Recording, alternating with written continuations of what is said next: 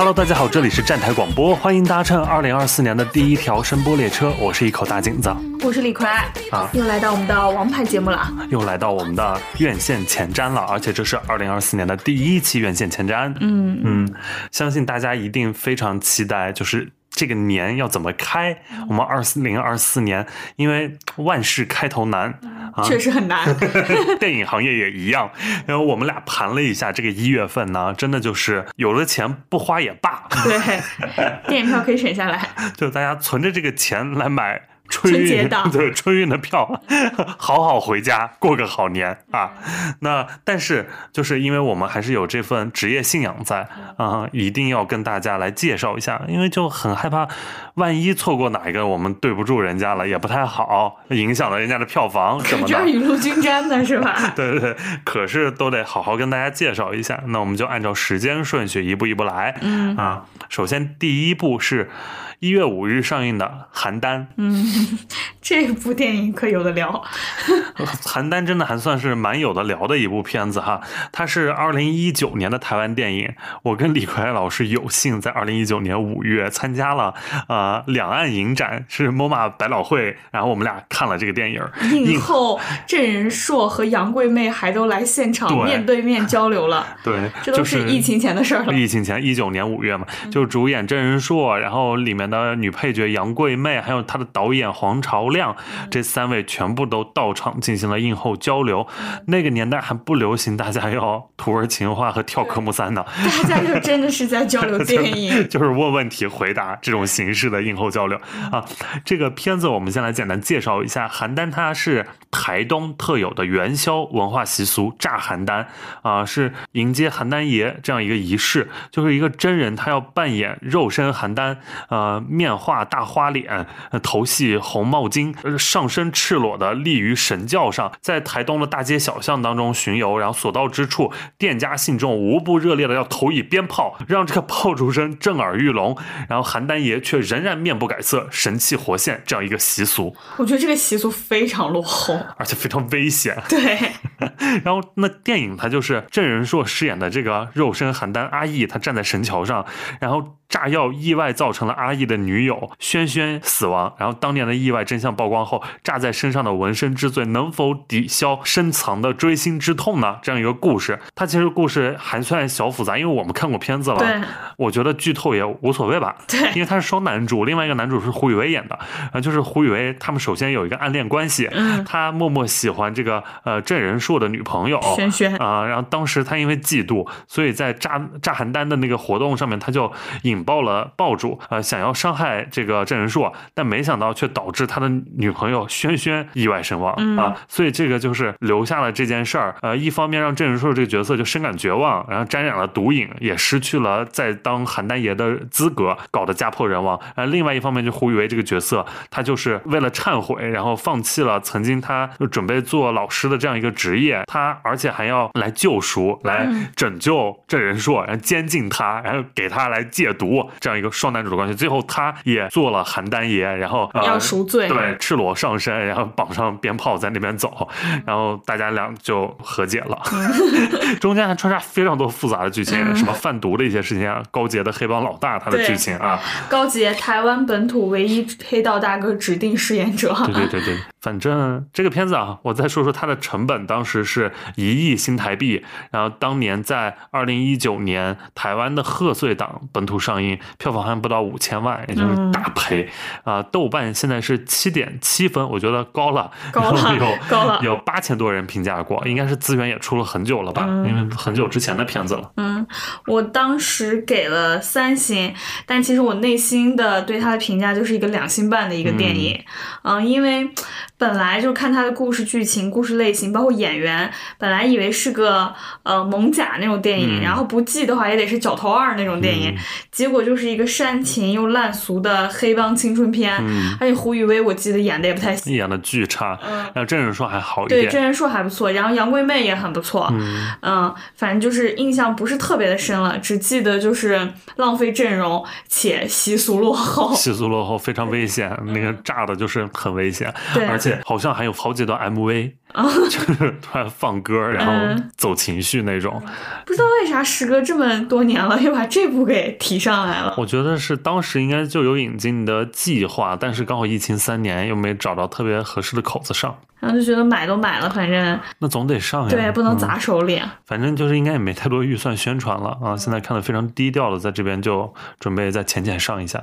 当时我记得超好笑，我们俩看的时候，映后就是有那个从影院出来之后，很多影迷就围着杨贵妹签名，然后我们俩也特想去，但我们俩就是空着手，什么都没有。然后就有一些影迷从背包里拿出了大大的“爱情万岁”的海报，把我们俩看惊了。不是，我至今都是这个习惯，就是空着手见任何大明星。对，我们就是空着手。你说就感觉有点怪怪的，你说让人家签在本场票根上吧？我们俩说算了，走吧而。且我俩就是笔也不带，然后人家的任何，带了签字笔，带了大海报啊、嗯，就很多还带了一肚子的溢美之词。对对很多影迷就是有这个习惯啊，会准备明星或者导演他之前的作品蓝光碟或者海报什么的，现场让签。导演和演员看到应该也会很开心吧？我真是不少这种机会来，但我就是，什么都拿不出来我们从来就是拿不出任何东西来。而且我还是 I 人，就是在那种现场，我是很难就是冲上去找人要的。嗯，我所有签来的签名全部都是因为那个活动他发了相相关的东西，且那个主创他是坐在那儿让大家排队签的，我才能签得到，不然我是绝对很难签到的啊！就主创带着自己的笔坐那儿，大家排着队，一个一个签的时候，我才能签到东西啊。好，这部反正我觉得，嗯，对台湾电影没有深厚感情的观众，其实都不必看。嗯，但就是郑仁硕。其实一直以来表演还算不错，我一直蛮喜欢郑仁硕的，我一直很期待他能拿金马影帝。但他这两年反而就是走势越来越低了。对，因为他每次提的那个作品确实都不太行。而且他就是这两年越来越感觉也演不到太多电影作品了。嗯我最近一次看他已经是《不良执念》里面的那个单元里的小配角了那个鬼，啊，那个石头鬼。对，因为这两年我们现在说的那些常在金马上面看到的，比如刘冠廷啊，然后这些就是常见面，但真人说反而就是越来越少。对，因为嗯《醉生梦死》，然后《川流之岛》，还有《角头二》，我都蛮喜欢他的。啊，醉生梦死，但现在李红旗也发展比他好嘛。对，啊，哎，长江后浪推前浪吧。行，那至少都比胡宇威强。对，好的，那我们这部就不说了，嗯来下一部吧，是一月十一日上映的，叫做《回西藏》啊。嗯回西藏》这个片子，它是二零二二年的北影节的主竞赛单元的入围影片，同时它也是二零二三年的金鸡奖六项提名，最终获得了最佳中小成本故事片的这样一个片子啊。呃，里面两位主演是宋阳和金巴，嗯，然后金巴就是常演万马才旦电影的那位藏族男演员啊，其实挺帅、挺很魁梧的那一位啊。然后两位导演啊，分别是陈国兴和拉华佳啊，就是一个汉族一个藏族的这样一个导演的结合。呃，陈国兴他之前是拍主旋律出来的，像《横空出世》那是他拍的，然后拉华佳就是一直拍那种藏地电影的，旺扎的雨靴》是他拍的，然后呃也算是个万马彩蛋底下的徒弟之一吧，也跟着万马彩蛋做过一些项目。啊、那这个回西藏这个片子，它是根据真实人物的故事改编的，讲的是第一次来到西藏工作的老孔，就是宋阳饰演这个角色，他急需一个翻译，机缘巧合下找到了在内地读过书的金巴饰演的这个九美，两个人从互相矛盾到彼此理解，最终成为了一生的朋友啊！我还挺想看这个片子的，嗯，我告诉你原因先。因为因为里面有。大家说这是一种统治情，然后热评说是什么《Call Me by Your Name》之党委书记老孔，谁不想看？我也是因为这个原因，我本身是对这个片子没什么兴趣，尤其看完那些预告片嗯。之后，一点兴趣都没有。后来是看了一些看过人试出的一些精彩点评啊。啊，就那个法兰西胶片写的多耸动，说惊呆了，是二十世纪以来中国主旋律最大的颠覆，我就稍微有点兴致了，嗯。是啊，就是现在就是大家吹的神神鬼鬼的，就是各种方向上面的都是让我们意想不到的一些走向。而且你就一旦接受这种设定，看一下宋阳和金巴，对，就看眼神就在拉丝了，看出一种奇怪的 CP 感。是的呢，就变得好磕了。这个片子，对，这可比真人说和胡宇威好磕多了。而且这部回西藏又名老孔和九美。这个老孔其实是孔繁森啊，我们以前都在课文里见过。对，优秀共产党员、焦裕禄式的好干部、时代先锋、领导干部的楷模，我们学习的好榜样，孔繁森啊，就是 这个片子，它其实。最开始是这个导演啊，他此前也参加过大量西藏题材影视作品的创作，嗯，对这片土地有着一些情感。然后一次偶然的机缘，他了解到一位名叫阿旺曲尼的藏族老人，年轻时曾为援藏干部孔繁森担当过翻译，这样一个故事。虽然这个老人已经去世了，但从生前的视频的讲述中，不难看出两个人跨越民族的深厚情谊。两个背景观念、性格迥异的男人如何成为至交兄弟？藏族人民的幸福感又从何而来？这是这个故事的灵感源泉，啊，后来就是为了准确真实的呈现西藏风土人情啊，陈国新他带着编剧团队，然后又打磨了三年时间，他的艺术指导是万马才旦导演，然后万马才旦又向陈国新推荐了自己合作多次的这个青年导演拉华加，然后才组成了这样一个呃两个导演的组合啊，嗯，我觉得是听到这个简介，不同民族之间的产生的这种深厚的兄弟情谊，我想到了绿皮书。有点那个感觉吧，啊，呃，所以我觉得这个片子是可以期待一下的，嗯，而且它排片肯定非常少，少，对，一月份的片子都很小，体量都非常小啊。我看完告诉我好不好？嗯，坚决不自己看是吧？我没空了。哎呦，忙死你了。好，回西藏就说这么多吧。那下一步是呃，我的一月必看。嗯，很多人都非常期待的。没想到一月这个月我还能说出必冲必看这种词儿。一月份我必看的这部叫做《大雨》，它是由大护法的导演布思凡编剧、指导并监制的动画电影。大护法大家应该都还有印象，二零一七年的国产动画电影，也是首次自主分级 PG 十三的一部动画电影啊。这部《大雨》它讲的是大龙湾中曾经沉没的戏骨船出现。大谷子带着儿子馒头来到这里寻宝，碰到了前来调查的柳大乐、刘子燕以及龙耳军团。消失已久的灵异人出现在这个地方的真相开始浮出水面。最终大雨落下，戏骨船即将蜕变，众人要做出抉择。其实这个剧情简介我也大概不知道他想看不出来个对大概他想表达什么讲什么，然后包括他现在的那些物料预告，我也看不出来个大概，但是觉得他的气质和大护法非常相似。对，因为当时大护法在。在观众中口碑比较好的一点，就是在于它复呈现的非常复杂，那些隐喻啊，那些谜语人，就有解读空间的东西。对，最早的一些谜语人电影，这部似乎看起来也是这样的。比如说里面那些台词，什么“这场大雨确实要来了吗？”这种感觉，我也挺期待这一部的。感觉跟呃大护法是一个一脉相承的气质的电影。不过，那为什么不把大护法二放出来呢？这个你就可以到映后的时候去问一下创作者啊，嗯，包括他的那种画风，水墨国风的那个画面，我也觉得还蛮好看的，也是和第一部差不多吧啊。啊，我觉得如果你是喜欢大护法的观众的话，是可以期待一下这部大雨的，因为大护法其实是也是一部非常挑观众的电影啊，它并不是那种老少咸宜，大家看了都会爱的，哈哈笑的那种 电影，不是嘎嘎乐的。所以就是如果你当时看过大护法，呃，并且很喜欢那种风格，那就可以好好期待一下大雨，因为这确实肯定是一部呃有强烈作者风格、作者表达的动画电影了。嗯，而且在国漫里面算是气质非常独特的一个。类型作品是的，那就这部反正是我一月一定会看的片子了。好的，因为我一月一定会看的确实也不多了。嗯 好，那我们就进入下一部，是一月十二日上映的《夜幕将至》。嗯，《夜幕将至》它的导演和编剧是简浩栋，然后主演是梁冀和左飞，大家应该一个名字都没听过啊。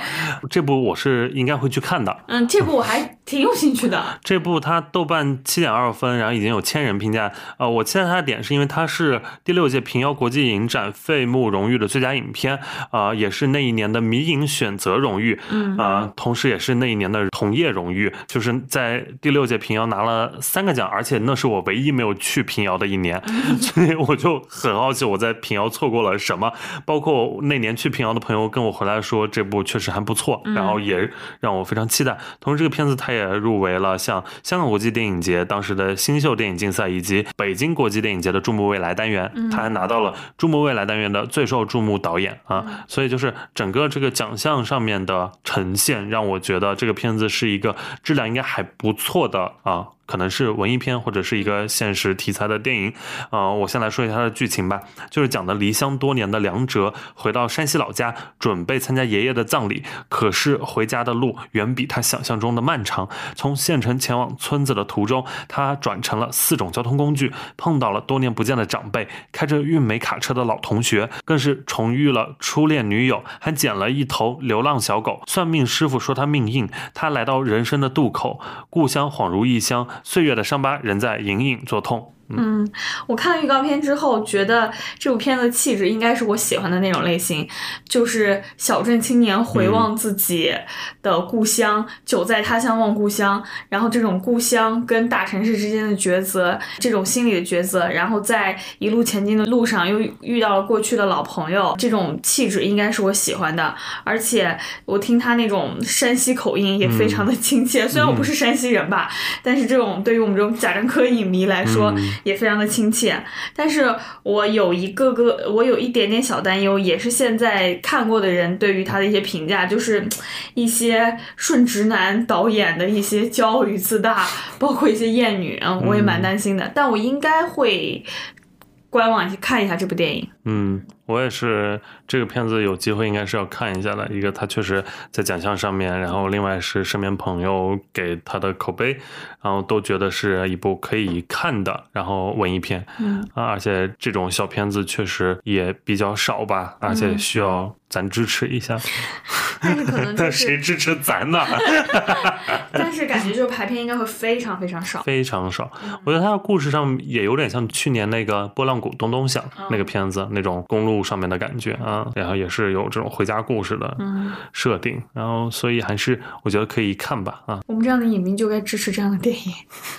嗯，调子突然起来了哈。那接下来下一部是一月十二日的一部呃外片引进片《养蜂人》，它是米高梅的一部新片儿啊、这次上映是中美同步。嗯这个片子它是导演是大卫阿耶。那大卫阿耶这位导演，他之前拍过比如《狂怒》还有《自杀小队》第一部，编剧是科特维莫啊、他之前编剧的作品，比如像《极道者》《全面回忆》《敢死队四》，就都是一些标准的那种动作大片儿啊。主演就是大家非常熟悉的郭达、杰森斯坦森了啊，这个我就不用介绍他是谁了啊，我们常见嘛，毕竟在大陆荧幕上面。啊，另外还有像乔什·哈切森是之前《饥饿游戏》老三部曲的那个男主，嗯。啊，另外还有像杰瑞米·埃恩斯是蝴蝶君的那个男主啊，阵容就是这几个我们都比稍微熟悉一点的，然后剩下的那些呃老外就都是我我不太认识的了，或者是作品没那么突出的了。他讲的就是郭达饰演的这个男主角克莱在乡下养蜂，平静度日，与其交好的房东奶奶啊、呃被一场网络诈骗卷走了所有的慈善筹款，呃，崩溃自杀。郭达他获悉真相后，孤身勇闯诈骗集团复仇，追查中挖出了诈骗团伙背后盘根错节的利益集团，呃，面林疯子特工、权势财团、FBI 的接连围剿，游离法律之外的暗卫组织养蜂人也牵涉其中。克莱的真实身份也浮出水面，他能否凭借一己之力对抗滔天罪恶呢？嗯，新的风暴也正在来袭。这一部就是我看完预告片就感觉到反电诈现在是 全球的主流情绪，是的，没想到咱都已经办孤注一掷了，这老外还在还在这反电诈呢啊。嗯，这部我应该会看一下，但是应该不太会去院线看，等它出了资源之后，嗯就是当成一个爽片，嗯在家里看一看。我还蛮喜欢郭达的，就郭达就是给人一种很亲切的感觉，是而且打的应该也还行，嗯，对就是一个非常简单，然后非常模式化的类型故事吧。对对对，就很标准的那种动作小爽片啊。对，嗯，啊、看预告也都是那些老老几套那种东西啊，嗯呃，应该就是看的时候看也不会太生气，你带的预期反正也就是这种啊，所以就是喜欢这种类型的朋友还是可以去支持一下的。嗯，就如果你平时也爱看速激啥的，对啊，，极速追杀什么的，对，那就是这个风格的东西。养蜂人一月的片儿又不多，然后这种呃好莱坞的片儿更是少之又少啊。对，想看的话，拿这个去吃吃爆米花，我觉得是 OK 的。也不错，嗯嗯。那下一部吧，一月十二日上映的《小行星猎人》，嗯，这个很特别，对，它是一个记录短片，三十八分钟，是二零二零年的一个记录短片。然后它在二零二一年上海国际电影节的时候有过一个放映，IMAX 三 D 的形式啊来出现的。嗯，这个片子它就是科幻记录短片嘛，啊，它是 IMAX 宣传片儿，对，也是 IMAX 宣传片，里面就就是深入太空，然后了解小行星以及宇宇宙起源的迷人之处，以及他们对地球的潜在威胁，然后介绍了小行星科学家之类的，就是我觉得也没必要再念了啊，就一些科教类的内容啊。这部你会去看？这部它 在一连专线上映，我觉得就是排片更是少了啊，而且是 IMAX 厅，对，而且这这个片是一个短片，三十八分钟，你就是从家里出来，这么冷的天，然后到影院，然后把衣服脱掉，坐到那儿，然后三十八分钟之后你就会离开。但我家步行十分钟就有 IMAX 的影院了，就还好。那你去看，那你去看。啊，我主要不想花这钱了，我觉得这票我没必要。三十八分钟，我不知道它大概是多少的价位。就是如果六块六，可能可以坐进去。对，就是得是票价的四分之一吧。是啊，就总不能也卖，还跟别的片儿一样卖什么四五十。对我看它三十八分钟，那我肯定不愿意买这个票了。但我就看有朋友说，反正 IMAX 三 D 加应接不暇的知识点，再加壮美的特效、震撼的 BGM，还是保证了极高的性价比和观影价值的。嗯，它的原版的旁白声音是那个《星战后》三部曲的女主黛西·雷德利来配的啊、嗯然后国语这边的普通话旁白应该是大鹏，对，嗯，所以就是大鹏的影迷，对喜欢听大大鹏声音的大鹏的影迷就是看年会不能停了。不能停，会不能停啊！我觉得这个片儿是更没有什么市场的片子对啊。嗯，希望就有一些活动场，然后我有机会不花钱的话，坐那儿可以坐个三十八分钟，但太远的我也不想去了如，果去英皇的话，会觉得有点不值得吧？不值，我往返都要两个小时，对，我坐那儿三十八分钟。嗯，嗯，没必要。但是它豆瓣评分八点一分哦。如果它真的是视觉非常好的话，我觉得其实也真的只能在大荧幕上看嗯啊，这个特效 IMAX 什么的。因为在家你就是也三十八分钟的科，幻小短片，你也懒得打开对啊，。它跟那些嗯什么地球什么的也没区别呀。嗯行，那进入下一步吧。同样是一月十二日上映的《动物园里有什么》啊，嗯《动物园里有什么》？有猴子、大象、犀牛、熊猫、海豚、长颈鹿，猴猴子，这样你都玩不下去。我刚突然懵了一下。这才六只动物，你就玩不下去了，救命啊！看来你得好好去影院看看动物园里有什么了。这部我必不看。你是不是太久没去过动物园了？哦，所以我觉得你可以去影院里面看看，假动物，不然你现在连个这种游戏都玩我去，三个回合，我去影院里看假动物，能说给而且还是包贝尔饰演的假动物和潘斌龙。好，那我就来介绍一下这个阵容吧。啊、他的导演叫做安小满，是一位新人导演，然后主演是包贝尔、宋晓峰、潘斌龙、贾冰、魏翔、常远、王千源、徐志胜、梁颂琴等等啊，嗯这个阵容真的是毫无吸引我们俩的点啊。我最害怕的喜剧人组合。它讲述的是一个打工社畜突然接手濒临倒闭的动物园，他试图与奇葩员工们完成一场令人匪夷所思的动物园营业计划的故事啊！它是翻拍自2020年的韩国电影《秘密动物园》，那个片子有2.3万人评价，然后打出了6.6分的这样一个豆瓣分数。那个韩版呢，它是改编自同名漫画的，所以我不我。没有太查到这个大陆版，它究竟是直接买的漫画还是买的韩国电影啊？嗯，但反正就是呃，不得不说，包贝尔真的是架起中日韩电影的一座桥梁对啊、像什么大人物、阳光姐妹淘、当男人恋爱时、我的机器人女友的中国版，全是跟他有关啊。嗯，我一直不懂谁在给包贝尔活，谁在投钱。人家自己是老板，懂了吧？对啊，你要有钱，你也能这样拍。好 你盖个动物园都行。啊 好，这部我避不开，因为我就我没有非常不喜欢的演员，呃，唯有一个让我看到就望而却步的，呃，能够完全就是不顾理智、不顾那个什么，就是一看到就觉得呃的这个，就一个人就是包贝尔。OK，嗯但是那个大大人物是 OK 的，看他挨打就对，OK。就是暴打包贝尔我是 OK 的。啊 OK，啊、那我觉得这个动物园里有什么？大家如果真的想看的话，其实可以直接看韩国的这个原版《秘密动物园》了，对，因为我真觉得也可以真的去动物园，好不好？啊，对对，因为我 真觉得咱们拍的真的没办法达到人家那个水平。虽然那部片子已经是一部非常一般的韩国电影了，嗯 o k 那就直接这下一部。推荐包贝尔的影迷去看吧。究竟谁是 包贝尔的影迷？看看有没有包，到到到底包贝尔有没有影迷？我一会儿录完节目，我就马上包饺子他们那个母女俩，包文静，包包饺子还蛮可爱的。我一会儿录完，包饺子是包贝尔最好的作品。对我我刚这样说完，我一会儿录完这节目，我就打开微博，点进包贝尔的超话，嗯看看到底有谁在爱包贝尔。嗯 OK，那就是追星的事儿留到等会儿再说。嗯、那先来说这个一月十三日上映的。叫做《烟火人间》，这片子也很特别。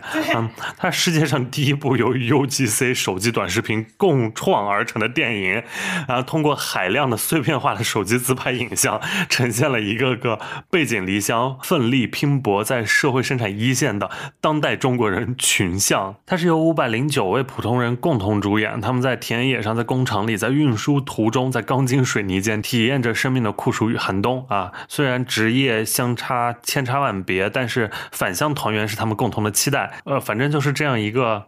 跟过年回家什么有关的一个所有网友他们自己拍的短视频合成的片子啊嗯，就听起来有点离谱，啊！但是看一些友邻评价还蛮高的。真的假的？嗯，啊也就是能打到三星哎。哦，三星也就蛮高的了。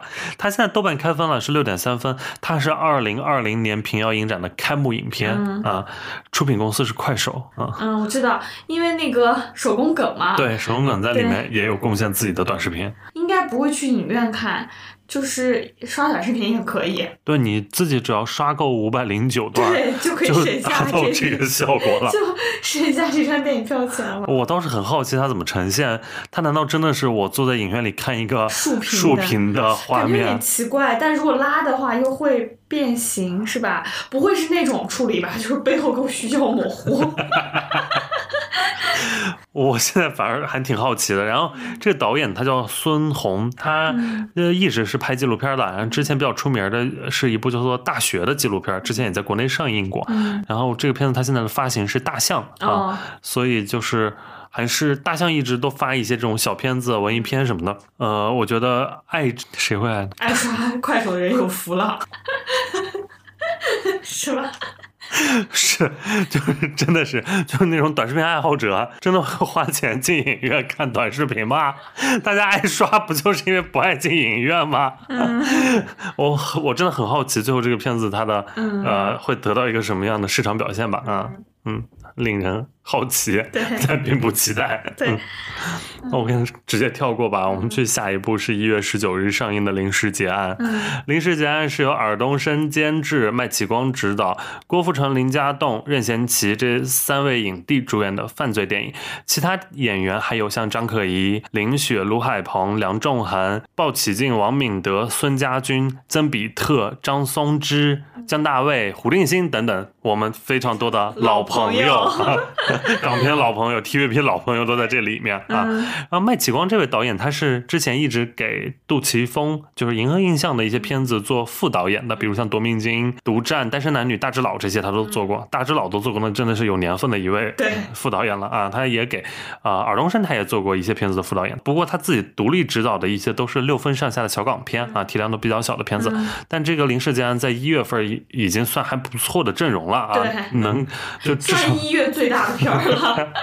至少三位影帝在那里嘛啊。对，他讲的是林家栋和任贤齐饰演的是一对颓废中年的难兄难弟啊，他们俩计划抢劫，却意外被悍匪郭富城饰演的这个梅兰天搅局，阴差阳错，三人临时组队，巨款眼看到手，却被他人捷足先登。与此同时，女警探张可颐饰演的这个江姐也将三人锁定，一时间匪徒各怀鬼胎，在我打劫你打劫我的江湖规矩下，一袋钱引发连续偶然事件这样一个故事。嗯，嗯，这部我应该会必看，因为就是一月也没得选了，这部看起来就是卖相最好的，但我估计也就是中等水平吧。嗯看这个预告片的感觉，嗯。嗯，但是毕竟有这么多老朋友们，对，我觉得就是光是这些老朋友就很吸引我们走进影院见见他们了。对，啊。嗯，有些你不是因为很喜欢像《法证先锋三》那些港剧吗？这次又有张可颐和胡定欣的再聚首，又 在阴阳我，我喜欢法证三有罪吗？不信你报警好不好？我就是喜欢法证三，不是我没有在阴阳你啊，我陈述了一个事实：张可颐和 胡定欣再聚首你，是不是在阴阳我？包括像曾比特，我也觉得，哎，嗯不是唱歌的，然后唱的很好听，怎么呃突然也来演电影了？会演成什么样？呃，我觉得这个片子它比较特别的一点在于，啊，最近大家看非常多那种港片，就是大场面、大尺度，然后大爆炸，然后大案。嗯，但《临时结案》是一个小片子，对，而且是偏喜剧类型的，对，喜剧就是那种呃，感觉应该是呃蠢贼喜剧，对啊，所以就是会有很多妙趣横生的笑点在里面，我觉得是非常有意思，应该看，这些就人均年龄超过五十岁的中年男性，嗯。扮傻扮蠢扮丑，嗯，就是三大影帝办个小案，然后演个小片儿，就是这种，反正呃往小做还挺少见的啊，在最近的港片这些能进入大陆市场的港片里面啊，比较难得。再加上尔冬升监制，其实像呃去年的口碑港片《年少日记》和《白日之下》，嗯也都是尔冬升监制的，所以其实尔冬升他在一定程度上应该也能保证这个片子的质量吧啊。再加上呃像呃三位影帝的造型其实也都蛮有笑料的，就突破挺大的，比如像呃白发的任贤齐啊，然后龅牙的郭富城啊，就很像呃《波西米亚狂想曲 》的。是是有一点那种感觉在的，所以嗯就是。呃，喜欢看香港电影的朋友，呃，也就一月只能关注这一部了啊。看吧，一月没啥好看的了，是想想看的话，可以考虑这一部。嗯当然，也可以再呃看看呃一开始的口碑，然后豆瓣开分什么的再进行决定吧。因为现在市场确实都很难说啊。对，那我们进入下一部吧，是一月二十日上映的一个很厉害的片子，叫做《花千骨》。花千骨大家应该都知道一个经典的 IP 嘛啊，嗯。之前有那种经典的呃剧版。仙对仙侠国偶，赵丽颖和霍建华已经非常深入人心了啊、嗯。那一部剧。啊、那这一次这个电影版它是由导演张超礼执导，我不认识他啊，嗯。然后他的主演就是饰演这个小骨的是陈都灵，嗯。然后饰演呃白子画的是李成斌啊、然后饰演杀阡陌的是毛子俊，嗯。就是这些选角都呃跟剧版就是差了超多。啊，除此之外还有呃别的一些配角，像赖美云、张子宁，这是一些秀人。嗯 除此之外还有像陈晓东啊、张丽啊啊、之类的很多演员主演的这样一个东方奇幻。大片嗯 剧情我就简单讲两句吧，就是上古时期嘛，这个妖神之战啊之类的，引发后面各方势力蠢蠢欲动。为了阻止妖神再现，白子画他就率领众仙封印神器啊。在此期间，一个叫花千骨的凡人女子竟意外闯入仙界，这样一个故事啊。嗯，这部电影我在机缘巧合之下曾经看过，哦，这是李逵，就是一月已经看过的一部片子了对，嗯，非常可怕。这个片子就是也是压了蛮多年的，啊、没想到就是一月挑了这么一个时候上了，嗯，反正非常可怕。大家看预告片、一些花絮剧照，相信也能看得出来，嗯，就是无论你爱不爱看当年那个赵丽颖剧版的《花千骨》，我都不推荐你看。我觉得主要也是因为有剧版珠玉在前，然后你嗯。放这样一个水平、质量、质感的电影版的话，对，确实很难引起大家的就是想看的欲望吧。对而且当时定档那天热搜，直接微博热搜上到热一，就主榜热一，全是骂吐槽预告片，对 就是呃质感差了，特效五毛这些点的。对它成片特效也也也跟预告片一样。嗯我觉得它可以当做一个乐子电影看，嗯就如果大家真的爱，就是哈哈哈哈就但是吐槽。它的那种歹毒性又不不够，就是那些电影，你知道吧？它不是那种就是大家坐在一起就哈哈吐槽的那种吗？只会觉得好可怕，怎么这么可怕的那种？嗯，那就是喜那种喜宝风格。哦哦哦，对对对对对对 就是那种，喜宝风对喜宝风。OK OK，那大家心里应该呃有一个预判了，就是喜欢喜宝的朋友有有福了。这部《花千骨》你千万再别错过了啊，嗯又可以让你。重温一些就是那种看旷世烂片的那种感觉啊，嗯。带上最好的朋友，然后小姐妹、闺蜜吐槽局，嗯。然后一起冲向影院买《花千骨》，嗯，闲的，看他骂他，真是闲的。那行，这个也就不再说了吧。嗯，不再说了。嗯，我们进入下一步吧，是一月二十日同天上映的《江豚风十五》，这是一个国产动画电影，这个名儿都不好读啊啊！它讲的是千百年来江豚一族以拜风之舞守护长江子民，现代长江生态遭受破坏，令存活千百年的江豚一族逐渐走向灭绝。江豚仙子啊肩负着拯救族人的使命，勇敢闯入人间，但江豚一族与人类的积怨已深。这个仙子她能否克服重重的艰险，成功拯救江豚呢？人类与江豚跨越千年的羁绊，又能否续写啊？这样一个故事，环保电影，环保电影，它是？江豚跟河豚有什么区别？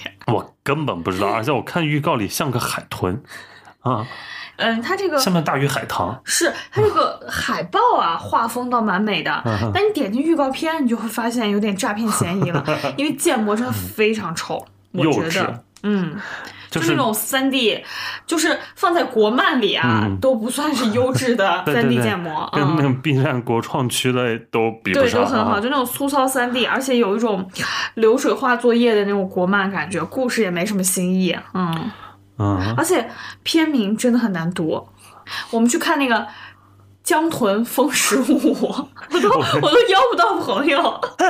我觉得主要是咱俩就是西北人，前后鼻音本身比较困难，但是囤了疯了的，就是让我们真的 很难连在一起，毫无兴趣，毫无兴趣谁究竟谁想看这个？爱看三 D 国漫的有福了。那就是大鱼海棠的受众吗？大鱼海棠当年那画风为什么做成三 D？我至今都不理解。要戴上眼镜看大鱼海棠啊，因为你爱看三 D 国漫的，你就可可以看一些周更的一些 番大剧的番剧大制作，也有一些很不错的内容。是嗯，没必要就是走进影院看这部。江豚风十五对，啊，我是刷了一下他的短视频，就是往那个大鱼海棠那个路子也在做啊，什么情了爱了，什么缘了什么的。行吧，就这样吧。嗯，下一部是一月二十六日上映的，叫做《出门在外》。嗯呃，《出门在外》这个片子，它的导演叫范超，是摄影出身的一位导演。另外一位导演陈一姿我不认识啊，查不到他过往的履历。然后主演又有我们非常讨厌的包贝尔，然后还有李梦领衔主演。啊，除此之外还有杨浩宇、荷兰豆、于洋啊，嗯共同出演这个片子。他讲的是包贝尔饰演的这个待业宅家的男主角于良申，被母亲逼迫去川西寻找孤身一人的支教妹妹，呃，于潇啊，就是荷兰豆饰演的这个妹妹啊，却得知妹妹被人贩绑架，救妹心切的他从此踏上一场险象环生的营救妹妹之旅。途中，他意外邂逅了同样漂泊在外的李梦饰演的女主角顾小曼，殊不知两人即将被卷入更大的阴谋，各怀鬼胎的己方势力阴差阳错的上演了一幕幕啼笑皆非的闹剧，真真假假的身份，荒诞离谱的误会，旅途的终点到底还有什么等待着他们呢？我觉得没必要把剧情写成这样。这里面很多词，我在过去一年感觉都念过，都是那种大烂片，被迫卷入更大阴谋，各怀鬼胎，啼笑皆非。阴差阳错，真真假假，荒诞离谱。这里面每一个词就是在说它是个大烂片。这策划真是没词儿了。而且我觉得这个类型我看过很多，就类似于什么提着心吊着胆，啊就这种这种的。任素嗯、汐那个是吧？对啊，嗯有。对吧？嗯，没兴趣。但这个我觉得它是啊，国内还比较少见那种西部片儿啊，是吧？西部公路片儿，你有啥印象的？这些年我们作为西部人，就很难有这样的电影呈现。西风烈，哦，嗯，那个考你一样，宁浩那个一？考题宁。浩 西国产西部电影有哪些？宁浩那个无人区，无人区。啊嗯，也差不多。哦，还有那个前两年，你有没有还记不记得叫《魏泽之路哦哦，对对》？马伊对对对，琍和王学兵。对对对啊，那个也嗯是西西西北的啊，嗯西北故事，嗯，西部公路啊。没兴趣。包贝尔主要因为包括就是换个男主，你可能就会谁？啊算了，不换了。也 就 就他吧，也没必要，对，就他吧。可以，我觉得不知道他的基本盘都在哪儿啊？是不是这些片子？包贝尔的影迷，包小子，包贝尔的影迷有福了，这个月可以看到两部，上看到两次包贝尔，而且都是一番男主啊。这次哥哥的实际又能冲一冲了，什么履历图、战报啊什么的。加起来卖不了六百万。你今天就把话放这儿了，是吧？这六百万票房，嗯，行，那这这边也没啥好说的了。我觉得确实也不值一看啊。嗯那直接进入下一部吧。下一部是一月二十六日上映的另一部，也是最新定档的，叫做《世界欠我一个你》。《世界欠我一一个你》，它是泰国版的《滚蛋吧，肿瘤君》嗯，啊、这个导演叫做 很难念，每次泰国人民都是 景策老师的一个困境一。个困境，就是呃，导演叫做桑凯维杜朗，主角就更难念了。主角这两位分别是呃皮查雅瓦塔纳蒙迪里和阿南达爱华林贤这两位。那景策老师把其他配角也介绍一下吧。配角就先不介绍了，意义也不大。然后这是一部泰式催泪爱情电影，嗯它二零二一年就在泰国上映过了，改编自《肿瘤君》嘛，然后讲述了帕朵在二十五岁生日这天与医生卡文一见钟情，幸福降临之际，他的生命却被宣告进入倒计时。错的时间遇见对的人是命运的一场玩笑，或许我们无力改变，却可以珍惜当下，不留遗憾。这样一个故事啊，好烂的简介。就是不如就是片子好是吧？因为《肿瘤君》我们还是看过的，那片子也不是大烂片，对还我不错我看肿瘤君的时候哇哇哭。啊。那会儿对对，我那会儿 也没看过啥好东西没看过啥好东西。啊，二零一五年当时暑期档的片子嘛，卖了票房超过五亿呢，《肿瘤君》在国内，嗯，豆瓣七点四分，算不错了，而且也算白百合的代表作之对，一主。要是我们俩也都是白姐的影呃迷。对，嗯啊、而且《肿瘤君》是当年中国大陆冲击奥斯卡的片子这件事你说谁谁好懂啊？嗯这个故事呢，其实大家也都看过《肿瘤君》的，也就都知道了。而且这个故事在在白百合那版《肿瘤君》之后，还拍了一版国内的电视剧，嗯叫做《向阳而生》，是蒋欣演的啊，哦，二零二零年，就是也是熊顿他这个漫画家熊顿自己的故啊、事，抗癌的故事啊，所以吧，我觉得就是可能特别喜欢泰式风格的，可以看看。嗯，不过确实有人是追泰圈儿的啊，就跟有人追韩圈儿，有人追日圈儿一样。嗯嗯但我看了一下这。几位主演也不是那些就是热门泰剧的那些主演，所以就是嗯、这个片子感觉排片也不会太多啊、嗯不知道怎么搞。但这个片名是可以做仪式感的。对，所以就是喜欢泰式风格又同时喜欢肿瘤君的，就是双处欢喜，可以看这个片子。我们这受众也太窄了吧？我们一月这些电影的假想的这些目标受众，真的都太 这受众。全国加起来能不能超过一千个？我不知道，反正我就走不进去了啊。行吧，那这一月确实是惨淡无比啊。嗯，真的是没有开一个好头啊，给对这二零二四年。主要是大家各方的子弹都要集中在春节档了，大家观众的钱也省一省，集中在春节档吧。但是其实呃，春节档现在也是一个看不出来的嗯，感觉。战局不太明确啊。啊，然后又没有一部定档哦，只有一部，嗯只有《红毯先生》现在算定的比较早，然后还有就是《熊出没》这对个，早早的就啊，其他那些片子其实目前还是看不太出来具体的格局，以及嗯哪一部能领跑，这个都很难讲。讲，但是还是希望能有那些大档期来激活一下市场吧。不然如果一直都是一月这个水平的话，那这一年真的是更完蛋，因为上一年的六百亿也没完成 啊。你说那这一年这目标又怎么定呢？是吧？啊，这个开年的情况，我希望就是局里还是能多批一些有生之年就那些那种东那种内容，鸟鸣啊，就是应上尽上了，让他大赦天下一个月，大家 抓紧吧。就你们这边，就一月当做这种呃问题电影保护月了。然后再让好莱坞大片们也是随便上吧，你们？就给你们高抬贵手啊，我们就给你绿灯了，特殊通道都放在这儿了，就这一月啊，年前大家想怎么上怎么上啊，都来啊，或者对重映的也都可以，想怎么重映怎么重映，只要你够胆够胆你就来，哎呀，不然这样真的不行啊，不行，一月确实不行，我这么爱进影院的。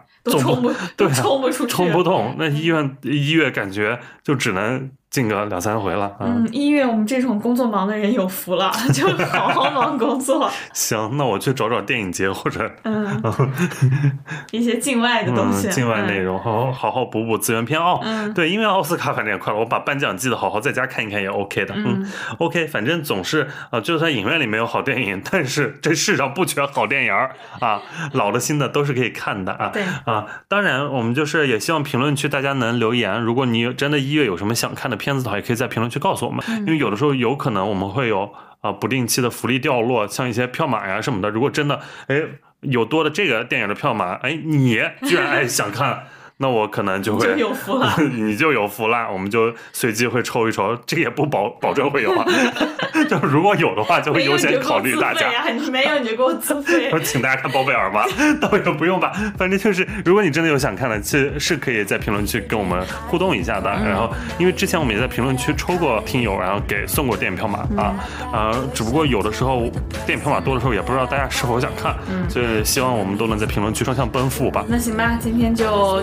到这儿吧。好的，那我们就呃下期再见。希望大家二零二四年都能天天开心，天天快拜拜。拜拜。